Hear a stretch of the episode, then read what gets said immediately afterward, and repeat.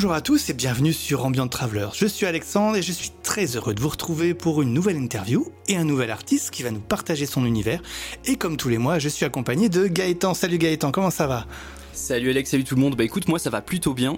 Bientôt les vacances, donc euh, là pour l'instant on profite pas trop, mais on profitera dans quelques semaines, donc euh, donc voilà. Je pense que ça va faire du bien. Ça va faire du bien. C'est bien, c'est l'été, c'est bientôt les vacances, c'est top, c'est top. Gaëtan, pour ceux qui nous rejoignent, dis-nous un petit peu ce que c'est que Ambient Travelers, l'interview mensuelle. Eh ben écoute, c'est tout simplement un podcast qui va nous emmener de ville en ville en compagnie d'un invité qui associera une ville à une ambiance. Et par la suite, vous découvrirez un mix ambiante spécialement sélectionné pour l'épisode.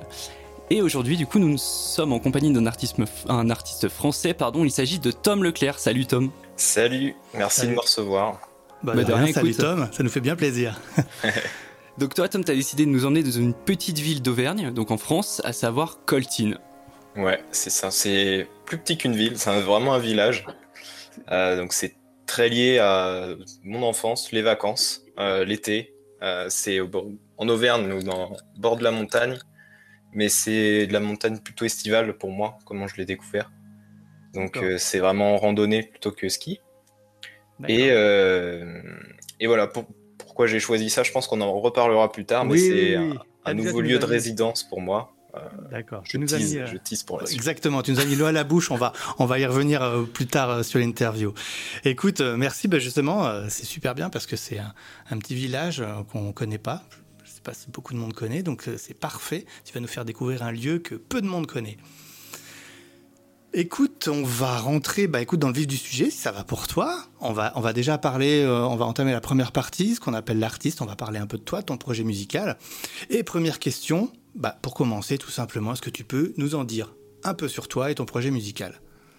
Je m'appelle Tom Leclerc, comme vous m'avez présenté. je suis artiste, euh, artiste c'est un grand mot, mais je suis musicien, euh, je compose et j'improvise aussi beaucoup. C'est un peu à la mode de dire qu'on est improvisateur aujourd'hui, surtout euh, dans les pays anglophones, mais, mais c'est un peu ce que je suis. moi, je fais donc de l'ambiance, au bon endroit, de l'électro, un peu de néoclassique, euh, je touche un peu à tout. Euh, j'ai une formation euh, classique jazz de piano, conservatoire et école de musique. Et je compose depuis à peu près 5-6 ans. Il faut savoir que j'ai fait mon, premier album électro en studio quand j'avais 17 ans. Et c'est un peu ça qui a lancé la suite. Et ça fait deux ans que je fais du modulaire. Et avec cette expérience du modulaire, j'ai amené une nouvelle proposition et un projet musical que, je porte. C'est vraiment euh, des improvisations. Et mon projet, et que ce que j'aime soutenir en ce moment, c'est surtout euh, partir dans des lieux euh, naturels où il n'y a vraiment pas accès à l'électricité. C'était ça, c'est un premier affranchissement. Et enregistrer une performance dans la nature, au plus près de ce qui m'inspire. Ça peut être au bord de la mer, euh, ça peut être dans les dunes, dans les forêts, donc aussi dans les montagnes, près des cascades, etc. Donc c'est vraiment ça mon projet aujourd'hui, c'est euh, emmener ma musique là où, où l'essence de, de, ce, que ce qui m'inspire euh, est le plus fort, c'est-à-dire vraiment dans la nature. Et j'essaye aussi, quand je suis en, en, live par exemple, de retranscrire au maximum ça. Donc ça passe par du field recording sur place, euh, que je peux réutiliser ensuite dans, dans les performances. Donc, euh, donc voilà. D'accord, ok. Mais quand tu dis que tu as une formation classique de musicien, tout ça, donc c'est ton métier Tu as envie, en fait, d'être musicien? Pas du tout. Eh ben c'est l'avantage. En fait, j'ai envie, j'ai envie. Euh, j'ai une double casquette, c'est je suis encore étudiant, mais je suis en école d'ingénieur en électronique. D'accord.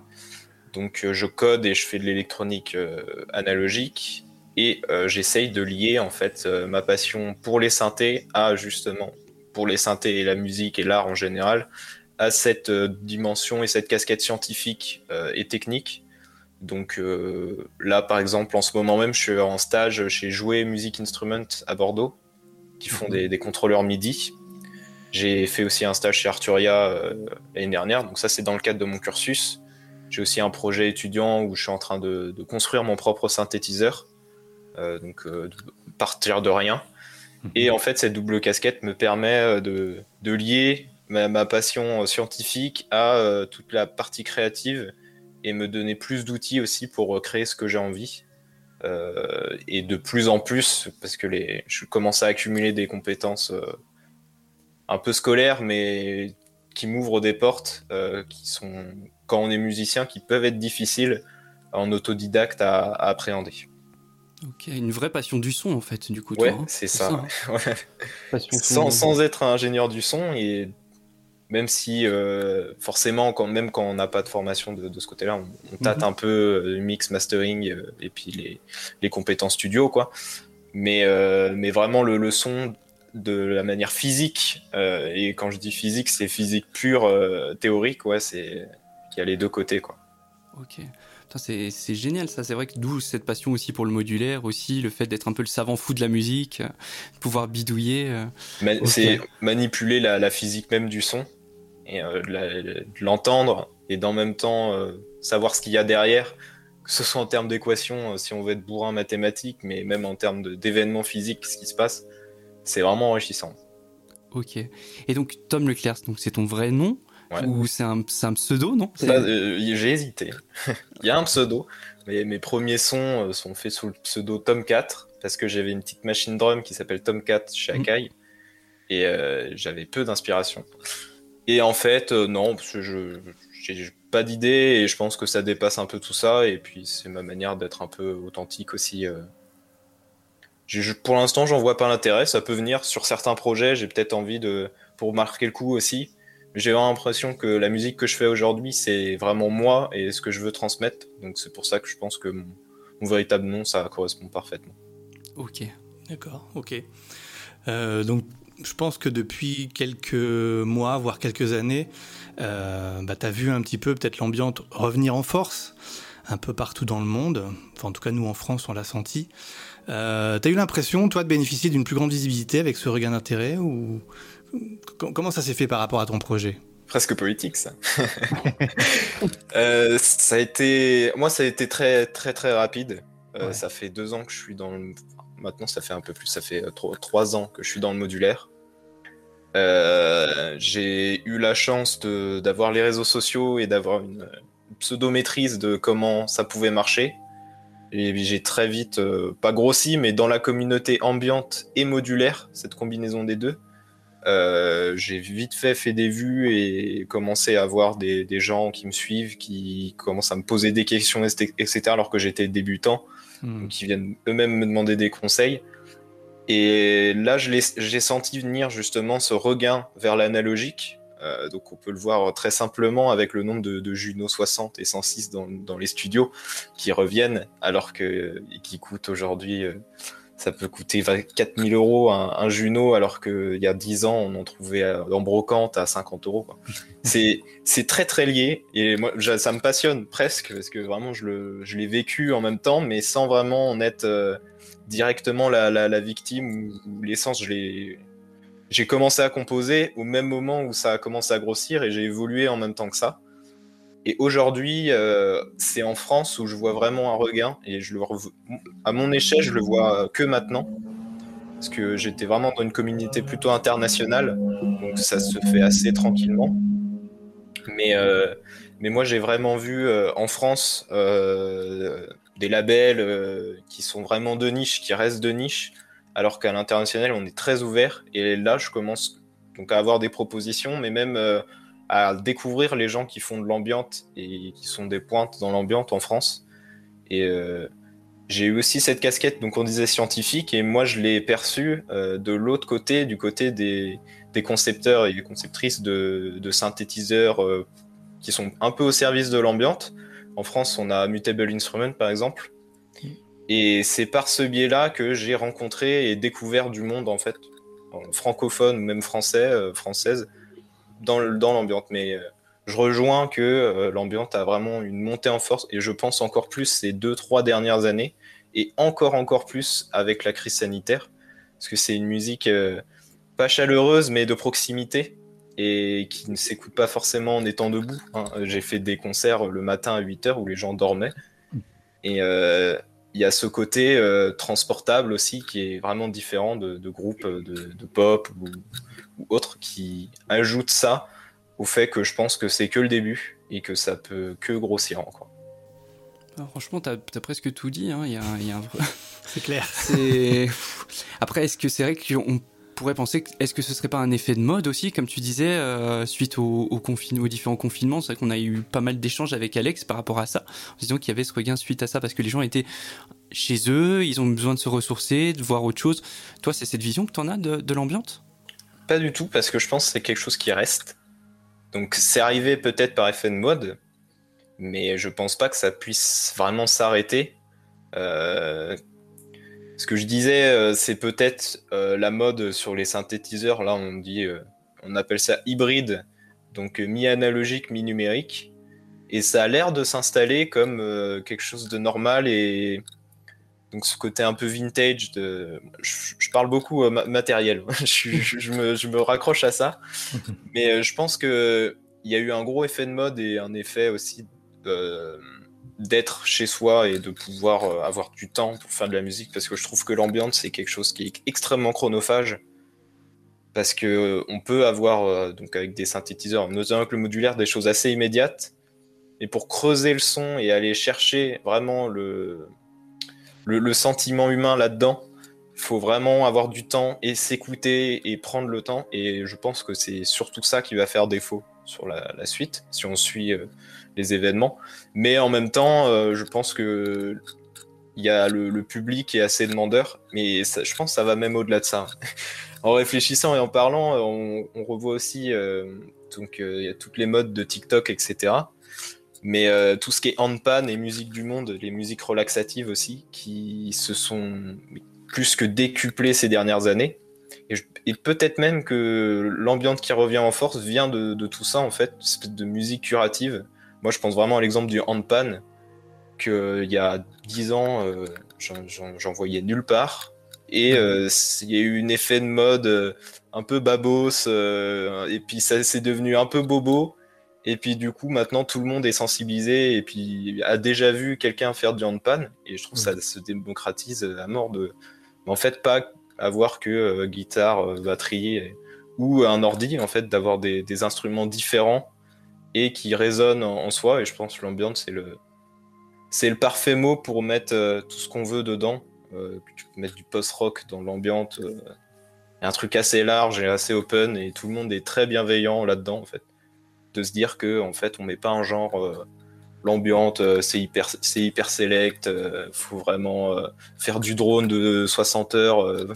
faut être Eliane Radig, tu vois. C'est, c'est hyper ouvert et très très bienveillant. Et je pense que ça c'est ça c'est aussi une force et qui permet de fidéliser un peu euh, les artistes qui veulent en faire. Ok, bah d'ailleurs c'est vrai que bah, tu parles d'artistes. Si tu nous devais en citer un, ce serait lequel? Pourquoi alors artiste français ou international hein, Vraiment. Euh? Alors, ambiante ou pas? Parce que c'est très lié encore, mais moi je dirais Nils Fram pour moi personnellement, je dis Nils Fram, je dis tout le temps Nils Fram et je, prêche la parole Nils Fram, mais pour moi il y a Nils Fram derrière tout ce qu'on écoute aujourd'hui, de toute façon. C'est c'est pas le Mozart d'aujourd'hui, mais je pense qu'il y a lui, euh, il y a Steve Reich aussi, euh, je comme ça, mais plus que jamais, euh, il, y a, il, y a, il Nils Fram derrière tout ce qu'on écoute. Et si on remonte à chaque fois les arbres des inspirations de de n'importe quel artiste, à la fin, on va retrouver un socle commun Nils Fram pour moi. Euh, ok. Ah oui, non mais Nils Fram. je tu, sais. Tu, prêches la bonne parole là. Ah oui. le, label en général, Restep, c'est un très très bon label hmm. avec que des artistes euh, de, merveilleux. C'est vrai. Et artiste ambiante. Ouais. Bon, Nils Fram peut, peut dériver. Hein vous voyez, comme quoi. Mais vraiment, euh, que ambiante et encore plus, qui est plus pour moi, artiste ambiante et modulaire, c'est euh, Benny ou Austin Cairns, du coup, de, son vrai nom, américain, et qui fait des choses merveilleuses, euh, un peu à la Team Maker, euh, que avec du modulaire, et qui est d'une bienveillance extraordinaire. Donc je, recommande si vous ne connaissez pas. Non, effectivement, on va aller, on va l'écouter ça. Mm, ouais. Mm, mm, d'accord. Et alors, bon, on va rester un petit peu euh, dans, tes instruments. comment dire, essaye de rester accessible pour nos auditeurs. Mais ça, c'est la question la plus difficile. Je sais, je sais. Alors, je te la pose quand même. Je te la pose quand même. Aujourd'hui, quel instrument ou logiciel, mais je pense que le logiciel, c'est pas le cas, c'est plus un instrument, un hardware, je pense que tu utilises le plus aujourd'hui ou les plus si tu en as plusieurs. Qu'est-ce que, en ce moment, tu es sur quoi plus? En, en, ce moment, euh, c'est un type modulaire, parce que je suis pas chez moi. Mais en règle générale, le piano quand même. C'est ma formation initiale. Je, préfère composer au piano. Euh, il y a quelque chose d'acoustique qui est vraiment particulier. Euh, que et pour l'ambiance, hein, je dis bien, euh, à aller chercher du côté du piano. Mhm. Mais oui, mon outil principal et comment dire mon, mon, argument de pub, on va dire, c'est quand même le modulaire. donc le modulaire, qu'est-ce que c'est? C'est plein de Lego qu'on embrique et au final, on a une, forme qui est très personnelle, mais qui fait du son. Pour être un peu plus technique, euh, on, vient mettre des fonctions basiques électroniques ensemble de manière séparée, qu'on va pouvoir fusionner euh, de la manière qu'on veut, pour pouvoir euh, créer un son comme un instrument. Donc le but, ça va être de chercher ce son et ce son d'instrument qu'on veut, et on va construire avec les fonctions électroniques qui sont à disposition sur le marché un instrument euh, à, partir de tout ça. Moi, j'ai euh, triché car euh, la plupart de, mes modules, donc ce sont les blocs qui composent le modulaire, sont quasi autonomes dans le sens où la plupart prévoient déjà de créer du son presque acoustique. J'ai par exemple de chez Mutable Instruments le, le module s'appelle Rings qui crée des espèces de cordes pincées directement. Donc j'ai juste à activer avec un, clavier euh, le, module et il crée directement le son. J'ai aussi beaucoup de, d'effets, d'effets granulaires la plupart du temps. Euh, il y a des modules de filtrage aussi, des sampleurs. Il y a vraiment, c'est un bac à sable de, de son. Quoi. Ok. Je pense qu'il y a pas mal de nos auditeurs qui, qui, écoutent là et qui se demandent du coup, tu parlais tout à l'heure de, de performance live euh, dans la nature, tout ça tu procèdes comment ce genre de choses? Parce que c'est vrai que le modulaire, c'est quand même. Euh, enfin, faut le transporter, tu l'alimentes comment? Il y a, Enfin, il, y a, t'as sûrement des secrets par rapport à ça. Donc, ne révéler peut-être pas tous tes secrets de fabrication. Mais aucun, euh, aucun secret, aucun c'est, c'est tout con en fait. Mais euh, j'ai une batterie portable. Et alors quand j'ai commencé le modulaire, c'est encore plus intéressant. Il n'y avait pas de, de le modulaire doit être alimenté. Chaque module doit être alimenté. Et il y a ce qu'on appelle soit des modules d'alimentation, soit euh, c'est déjà intégré à la, à la, boîte de modulaire. Mhm. Et euh, depuis un ou deux ans, euh, il y a des modules qui sont sortis avec une, une entrée USB en fait pour alimenter, ce qui n'était pas le cas avant. Donc avant c'était plus compliqué, il fallait un DC, donc c'est des batteries qui coûtent plus cher et qui sont, qui sont moins communes sur le marché, qu'il fallait sortir en DC. Ou il y a des batteries de camping, où vous sortez, vous mettez votre multiprise dessus et ça marche nickel. Euh, moi, j'ai voulu axer la portabilité, donc c'était pas simple euh, parce qu'il fallait les bons, le bon voltage, le bon ampérage en sortie, etc. Maintenant, euh, en fait, vous branchez une batterie USB qui recharge votre téléphone et puis ça va alimenter votre synthé tout simplement. Donc le côté alimentation, c'est quelque chose. le côté portabilité, c'est autre chose. Moi, j'ai une, une, petite case, ça doit faire quoi, 5 kilos à tout casser, un peu plus même. Et donc, c'est pas hyper grand par rapport aux armoires modulaires euh, qu'on peut voir sur certaines photos euh, mm. qui, sont, euh, qui sont démentielles. mais moi, j'ai vraiment accès côté minimaliste. Et en même temps, derrière, ça permet de creuser vraiment au pur du son, de tout ce que peut sortir la petite boîte. Et du coup, quand on se promène, bah, c'est un sac à dos, en fait. Voilà, j'ai juste un sac à dos, il doit faire quoi 40, 45 litres, un truc comme ça juste un sac à dos. Bon, les, je fais des randos avec en montagne. Randonneur d'ambiance en fait. Ouais, c'est ça. Hein. Et on m'a souvent donné ce, surnom d'ailleurs. ok. Bon, le concept est, super. Franchement, euh, de base, euh, pouvoir aller dans la nature et t'exprimer directement comme ça, je pense que c'est pour c'est ça aussi qui fait qu'actuellement tu as une très bonne visibilité sur sur les réseaux. moi, je suis assez je suis assez envieux quand je te vois. Euh, d'ailleurs, tiens quand même à dire que j'apprécie beaucoup ton travail et même tout ce que tu peux faire en, vignette, que ce soit sur Insta, sur YouTube. on sent que vraiment il y, a quelque chose de très particulier et, et en ça, franchement, bravo. Voilà, je voulais quand même te, faire un petit aparté là-dessus. Je pense que c'est bien aussi. Euh, donc j'invite vraiment nos auditeurs à aller découvrir toutes ces performances live que tu peux faire, que ce soit, euh, comme tu disais, plus en pleine nature ou même des fois dans des jardins. Bref, allez voir ça. Vraiment, c'est il y a vraiment de très très belles choses à, découvrir. Mais faut savoir, je suis pas tout seul non plus pour faire tout ça. C'est-à-dire qu'il y a le, tout le côté euh, vidéo derrière que je trouve hyper important et qui d'ailleurs nous prend le plus de temps parce que là, la composition en pleine nature, c'est quasi automatique maintenant. En plus, j'ai des réflexes de patch, etc. Donc ça commence à. Je vais assez vite en fait. Et puis c'est souvent du one shot pas tout le temps, mais c'est souvent du one shot. Donc on est on est trois, c'est deux potes d'enfance, euh, et puis euh, ils gèrent tout le côté vidéo, euh, transport matériel. Donc on a commencé avec une caméra et pas de batterie. Donc c'était des lieux, il fallait trouver des lieux dans, en pleine nature, donc des serres où on pouvait prendre une multiprise et aller, choper une prise.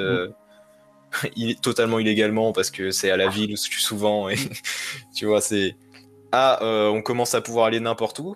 Donc on commence à avoir plusieurs caméras. Et puis maintenant, on a caméra, stabilisateur, drone. Euh, donc, ah je, grandis pas tout seul dans, ce projet aussi. Il euh, y, a, mes potes qui sont là et que j'embrasse, comme on dit, mais vraiment qui, m'aident à mort là-dessus, qui, qui, sont toujours là. Il y a un de mes potes qui est en école d'art, qui vient de finir, qui fait de la BD et qui a toute une une conception euh, de l'image, etc., de cadrage qui est, qui est artistique, quoi. Et ça, c'est. Moi, j'en suis incapable, donc j'apprends euh, avec eux, en fait, mais qui, eux, ils, progressent dans la photo ou la vidéo, là où je progresse dans la musique, donc on, forme un, trio qui est assez puissant, je dirais, parce que vraiment, on, est assez efficace, on part. Euh, à trois, en plus, c'est plus facile de partir dans des lieux isolés, etc., en pleine montagne, quand on est trois, c'est déjà c'est plus sympa et puis on a chacun notre regard sur le lieu qu'on choisit, etc. Donc euh, j'espère que je suis pas tyrannique, mais mais euh, mais non non c'est vraiment un trio. Le projet vidéo performance dehors c'est plus un trio que, que, moi tout seul. Après derrière j'en tire un peu les lauriers parce que c'est le projet musical qui est, qui est porté et du coup qui ressort donc. Euh, mais j'espère que ça, ça, leur profite aussi et je, je sais qu'ils adorent faire ça avec moi. En tout cas, les auditeurs qui nous, bah, qui nous écoutent aujourd'hui le sauront maintenant, qu'il y a une vraie équipe derrière toi et que vous êtes tous assez complémentaires. Donc ça, c'est top. Bon, écoute, on va peut-être parler maintenant de, du village, du coup. Euh, donc toi, tu as choisi la ville, ville, village, je sais, pas trop comment on pourrait l'appeler, donc de, Coltine en Auvergne pour cet épisode. Donc déjà, pourquoi ce choix et qu'est-ce que peut représenter ce village pour toi? Il représente plein de choses et plein de choses différentes. C'est le premier lieu de, vacances de, mes parents quand j'étais. C'est pas, pas le premier parce que j'ai d'abord fait le Pyrénées. Mais euh, le lieu récurrent euh, des, parents qui allaient tous les ans euh, là-bas. Je les ai suivis au début et j'ai relâché. Mais il y a deux ans, j'y suis, suis retourné avec des copains. Le trio, justement, avec des copains en plus. Pour justement, ce que j'habite au bord de la mer de base et on est servi en paysage, mais j'avais envie de montagne aussi, parce qu'il y a le côté un, peu impressionnant et le côté euh, sportif aussi, un peu performance aussi sportive d'aller amener tout le matos euh, en haut, etc. Euh, et ça, je trouvais ça hyper enrichissant. Donc on a été à Coltine pour des raisons budgétaires. Coltine est une ville incroyable. je ferai pas la pub des gîtes, mais bon, c'est quand même des gîtes vraiment pas chers et il y a une espèce de point central de Coltine où on peut accéder à plein d'endroits euh, naturels incroyables. Donc il y a les, c'est les monts du Cantal qui sont juste à côté, c'est 1800 mètres à peu près. Mais à côté, il y a plein de vallées avec des cascades, des forêts. Euh, c'est suffisamment peu haut pour qu'il y ait des forêts vraiment gigantesques euh, à explorer en fait. Et c'est ce lieu qui me marque parce que j'ai installé un petit studio là-bas. Limite, à chaque semaine où je vais en vacances là-bas, j'emmène tout le matériel, j'installe un studio et je compose. Euh, donc la, la, première année où on y a été à trois, on a surtout fait des vidéos, des vidéos de performance vraiment. Donc performance de 20 minutes dehors euh, en montagne, euh, faire un, mini concert. La deuxième année, on y est retourné. J'ai voulu enregistrer un album qui est sous le nom de On the Leaves. Donc là, ça a été vraiment. on a, j'ai composé l'album et j'ai fait les vidéos en plus en pleine nature. Donc on a vraiment production. Donc c'est une résidence artistique, vraiment c'est ça, de, sous, le biais de vacances, mais c'est de là que, viennent beaucoup de choses et beaucoup d'inspiration aujourd'hui. Il y a des lieux que je garde, que je regarde en photo. Euh, il y a des, sons que j'ai enregistrés là-bas que j'utilise toujours, euh, quels que soient les morceaux, les concerts. Euh, j'ai vraiment une empreinte de ce lieu dans, ma musique, mais également sur le petit peu les lieux que je choisis maintenant sont très inspirés de ce que j'ai pu découvrir là-bas en possibilités, que ce soit de paysages, d'ambiance c'est tellement riche que, euh, que j'y retourne encore euh, normalement fin septembre pour, euh, pour finir parce qu'il y a plein d'endroits qu'on n'a pas encore explorés. Voilà, moi ce que, ce que je prêche surtout là, c'est la, la diversité des paysages, la tranquillité du lieu et cet aspect financier, car quand on est étudiant, c'est aussi bien de trouver des lieux assez abordables pour pouvoir passer du temps et créer. Et c'est vraiment euh, donc il y a des villages à côté. Il y a Albepierre qui est un village vraiment euh, perché dans la montagne où il y a des chiens errants qui se baladent. Euh, c'est vraiment et puis de là il y a des départs de rando pour des, des, cirques, des, il y a des cascades. C'est des randonnées de 3-4 heures et t'enchaînes 8 cascades. C'est c'est magnifique. Quoi. Ok. Ah ouais, non, c'est top là. Tu, nous fais partager peut-être un, endroit que les gens connaissent pas forcément et qui peut être hyper, hyper intéressant pour euh, les familles, peut-être même. Ah oui, non, mais c'est. Le Coltin, c'est vraiment, je recommande, mais je, prêche le, village vacances un peu là, mais c'est. c'est des gîtes euh, qui sont vraiment très bien. C'est 11 places, tu vois, pour, euh, pour 270 euros, je crois, en pleine saison, la semaine. Donc, précis. Euh, ah, mais je les connais bien. Je les connais très très très bien les, tarifs. mais il y a le côté euh, vraiment, on peut faire plein de trucs et il y a de tout. Il y, a des, y a des châteaux à côté. Il y a des. En plus, c'est Coltine, c'est dans la c'est un plateau à 1000 mètres en fait. Donc autour, c'est des champs mais extrêmement plats et d'un coup, il y a les massifs qui sont sur les côtés. Et à ce côté, euh, on est loin, mais on est quand même à la montagne et on voit tout de loin, ce qui se passe, etc. Et c'est vraiment génial. Et la nuit, la nuit, c'est un autre univers parce qu'il n'y euh, a pas de pollution euh, visuelle. Tu lèves les yeux au ciel et tu es dans les étoiles. Et ça, c'est un autre point positif en plus d'être dans, les plaines comme ça. C'est vraiment que ça soit le, jour ou la nuit, il y a un spectacle qui s'offre à toi et beaucoup d'inspiration. Ok. Bon, alors nous, on connaît pas du tout, mais alors tu nous donnes vraiment envie. Euh, cette histoire de tranquillité, tout ça, moi, j'ai bien envie d'y aller, là, pour avoir un peu de tranquillité, justement. Euh, bon, alors, tu as, quand même un peu répondu à la prochaine question, je, mais voilà, je, voulais, je voulais que tu nous dises qu'est-ce qu'on devait aller visiter, qu'est-ce qu'on devait voir, mais tu as déjà beaucoup répondu. Si tu devais choisir un endroit vraiment de ce village, quelque chose qui t'est cher, qu'est-ce que c'est? Alors, c'est pas vraiment le village, c'est à côté. Ou à côté alors? C'est euh, un circuit euh, de randonnée qui commence à Albepierre et un autre village. Et ça s'appelle les, les le, le, Je crois que c'est la randonnée des cascades, un truc comme ça.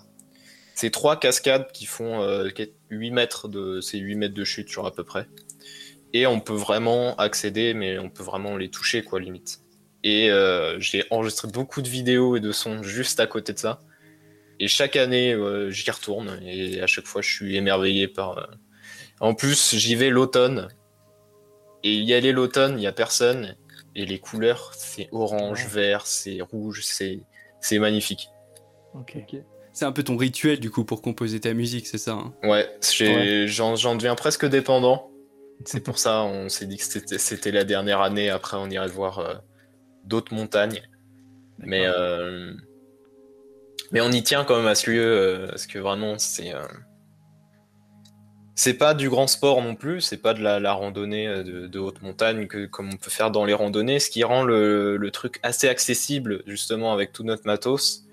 Et s'il y a un problème technique ou intempérie, rapidement on peut, peut, se protéger et protéger le matériel aussi. Donc il y a une énorme logistique que on se rend pas forcément compte mais aller transporter un modulaire euh, en pleine nature comme ça, c'est génial. Mais faut. Bon, je, je suis pas du style à avoir peur pour le matériel, mais c'est presque 4000 euros que tu balades et s'il y a un petit peu de pluie, ben, c'est fini. Quoi. Mm. Donc, il faut vraiment faire attention avec ça. on a eu de la neige fin octobre dernier et c'était magique et on... c'était pas de la neige qui était euh, susceptible d'être enregistrée avec des vidéos etc mais euh, j'aurais bien voulu euh, pouvoir poser mon modulaire dans la neige et puis faire un morceau quoi. Ça aurait été bien ouais. ça aurait été génial. C'est pour ça qu'on y retourne. Ok, tu nous disais bah, lors de la préparation de cette interview qu'un artiste se doit d'être bien entouré. Alors j'imagine que tu, fais, tu faisais peut-être allusion à, tes, à, tes, deux potes, c'est ça Peut-être le trio? Ouais. C'était, c'était ça? Ouais, c'est... On pense, on pense les projets à, trois maintenant, mm-hmm. euh, quel que soit le projet d'ailleurs. On a plein d'idées parce que les supports se multiplient. Euh, je parle pas forcément des supports euh, cassettes, vinyle, CD, etc., mais juste les supports de transmettre une expérience euh, elle va au-delà de, maintenant de la musique. Ça peut être des bouquins, des photos, de l'argentique, tout, ce que vous voulez. Donc on pense tout ça à trois. Là, nous, on veut faire des, films maintenant, films documentaires euh, en mode making of, quoi, mais un truc vraiment euh, qui qui raconte l'histoire de trois potes qui font de l'art, quoi, ensemble. C'est vraiment ce qu'on a envie de faire. Et en fait, penser les projets à trois, c'est donc comme je dis, j'ai toujours le côté musical, performance où où j'ai encore du mal à faire euh, intervenir mes, potes là-dedans euh, parce que les structures c'est pour la musique qui est exclusivement pour ça. Euh, j'ai encore du mal à vendre le, projet aventure, le, package. Mais, mais ouais, c'est plus qu'essentiel. Je, je, leur parle de tout. Je sais que c'est pas, j'ai pas d'agent ni rien, donc euh, je suis encore petit et partager tout ça, euh, parler des projets et puis être fier aussi de leur montrer que euh, bah, grâce à eux aussi, j'arrive à, proposer du contenu qui est assez qui est assez exclusif, etc. et que je puisse pouvoir derrière faire des, des projets. ça c'est vraiment c'est vraiment cool de les avoir avec avec eux. Et puis ils sont Enfin, ils sont pas redevables ni rien. Ils, ils vont pas me chercher des, des noises ou, ou, chercher à avoir euh, quelconque reconnaissance. Ils, ils proposent le, leur service et puis euh, j'essaye, j'essaye de, de, faire au mieux pour leur rendre aussi euh, ça derrière. Donc euh, ça, ça marche à petit niveau parce que je vous dis, la, la musique prend vraiment tellement d'importance dans ce genre de projet qu'ils sont un peu dissimulés et j'aime bien vraiment rappeler qu'on est presque trois derrière le projet. Quoi. C'est un peu la séquence euh, émotion du podcast. C'est ça, c'est ça. Petite larme versée. Hop. Ah je préfère insister parce que, parce que vraiment, c'est des choses que j'ai peu insisté avant d'ailleurs. Et aujourd'hui, plus que jamais, euh, c'est vraiment euh, à trois qu'on évolue pour les projets qui me tiennent à cœur en tout cas. ils, apprécieront la dédicace en tout cas. Ouais. Du coup, on part. ah bah, là, je pense que si après ça ça va pas. Bref, du coup, sur, cette euh, première partie, je pense qu'on est tout bon. L'idée, c'est maintenant de vous parler donc de l'ambiance. Donc, comme vous le savez, dans chaque épisode d'Ambient Travelers, on met l'accent sur une ambiance particulière propre à la vie sélectionnée par notre invité. Donc là, l'idée, Tom, c'est que tu nous parles de l'ambiance que tu as choisie, euh, l'ambiance que tu, tu, voulais partager pour cet épisode. Donc de quel endroit souhaites-tu nous parler plus en détail? En gros, l'endroit qui sera en lien avec la playlist que tu nous feras découvrir par la suite. C'est très précis, ça va être très très précis. C'est euh, une, je pense, c'est l'ambiance qu'il y a dans une, clairière un peu humide, mais avec beaucoup de mousse. Alors c'est presque un running gag chez, chez moi la mousse. La mousse c'est très important parce que c'est une forêt comme dans Princesse Mononoke euh, pour moi. C'est ouais. vraiment c'est sombre et il y a des petits brins de lumière à quelques endroits. Et c'est vraiment ça pour moi. L'ambiance que j'aime qui m'inspire aujourd'hui. C'est assez précis. C'est humide, mais en même temps, il y a de la lumière. C'est vraiment l'aspect clairière, euh, un peu rocher, mousseuse, euh, en montagne, quoi. Un truc euh, très, très intimiste, presque une cachette, quoi. Trois, trois biches dans le fond, C'est ça. petit, euh, C'est voilà, ça. animaux de la nature qui se réunissent près de la rivière en train de boire. euh, C'est exactement ça. Et la, Bambi un peu. et la photo, euh, la photo que je vous avais envoyée là pour la, la couverture, c'est vraiment ce truc-là que je trouve vraiment magique, quoi. Quand j'y étais, c'était vraiment magique. C'est, j'ai posé mon synthé sur un rocher avec de la mousse, que de la mousse. C'était une toute petite clairière. Puis on entend les gouttes. C'était juste après la pluie euh, tomber un peu partout sur des feuilles, sur des dans des flaques, etc. Et euh, en fait, la lumière qui, traverse les arbres se reflète sur euh, ces petites gouttes, ces petites flaques, ces endroits un peu humides. Et ça fait un truc vraiment, c'est presque féerique. Et moi, j'adore Princesse Mononoke et les, les films Ghibli en général, et cet aspect à la nature et à ces endroits un peu intimistes, presque mythiques, magiques. c'est vraiment un truc qui me parle. Et j'ai vraiment choisi les morceaux euh, des artistes que j'aime. J'avais envie de partager les artistes que j'aimais et où j'ai retrouvé justement euh, ces ambiances-là. Ben justement, on va, on va parler du mix là maintenant.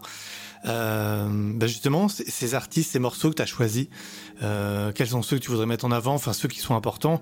Euh, ben, Il y, a du- il y a du Nils Fram, hein, bien évidemment. Ouais, évidemment. Très bon choix. En plus, j'ai j'ai choisi de, de mettre Sonar de, de Nils Fram. Parce que, en plus, je, je connais un peu la construction du, du morceau derrière. C'est que la reverb utilisée, c'est une grotte D'accord. naturelle. Donc, euh, c'est genre du piano qui est si loin, mais tellement loin. Et il arrive comme ça, et on, on distingue peu la, la mélodie jusqu'à jusqu'à temps que ça, ça change et qu'il y ait de nouvelles notes qui arrivent. Donc, c'est un tapis de notes. Et quand, quand ça commence à monter, ça, il y a une explosion mé- mélodique qui arrive, mais tout en étant tapissé dans le fond. Donc, il y a, il y a tout ce côté que j'adore, en fait, de, de proposer et de, de, de presque suggérer de la musique, alors que si ça se trouve, c'est juste du bruit naturel en fait. Une résonance. Donc j'ai choisi ce morceau parce que c'est un des, des, des plus évocateurs de Nils Fram dans, dans le courant ambiant, je pense, de vraiment, parce qu'on est à la limite du drone. Euh, J'avais choisi euh, Climbing Up aussi de Cool Maritime, avec cet accent francophone incroyable.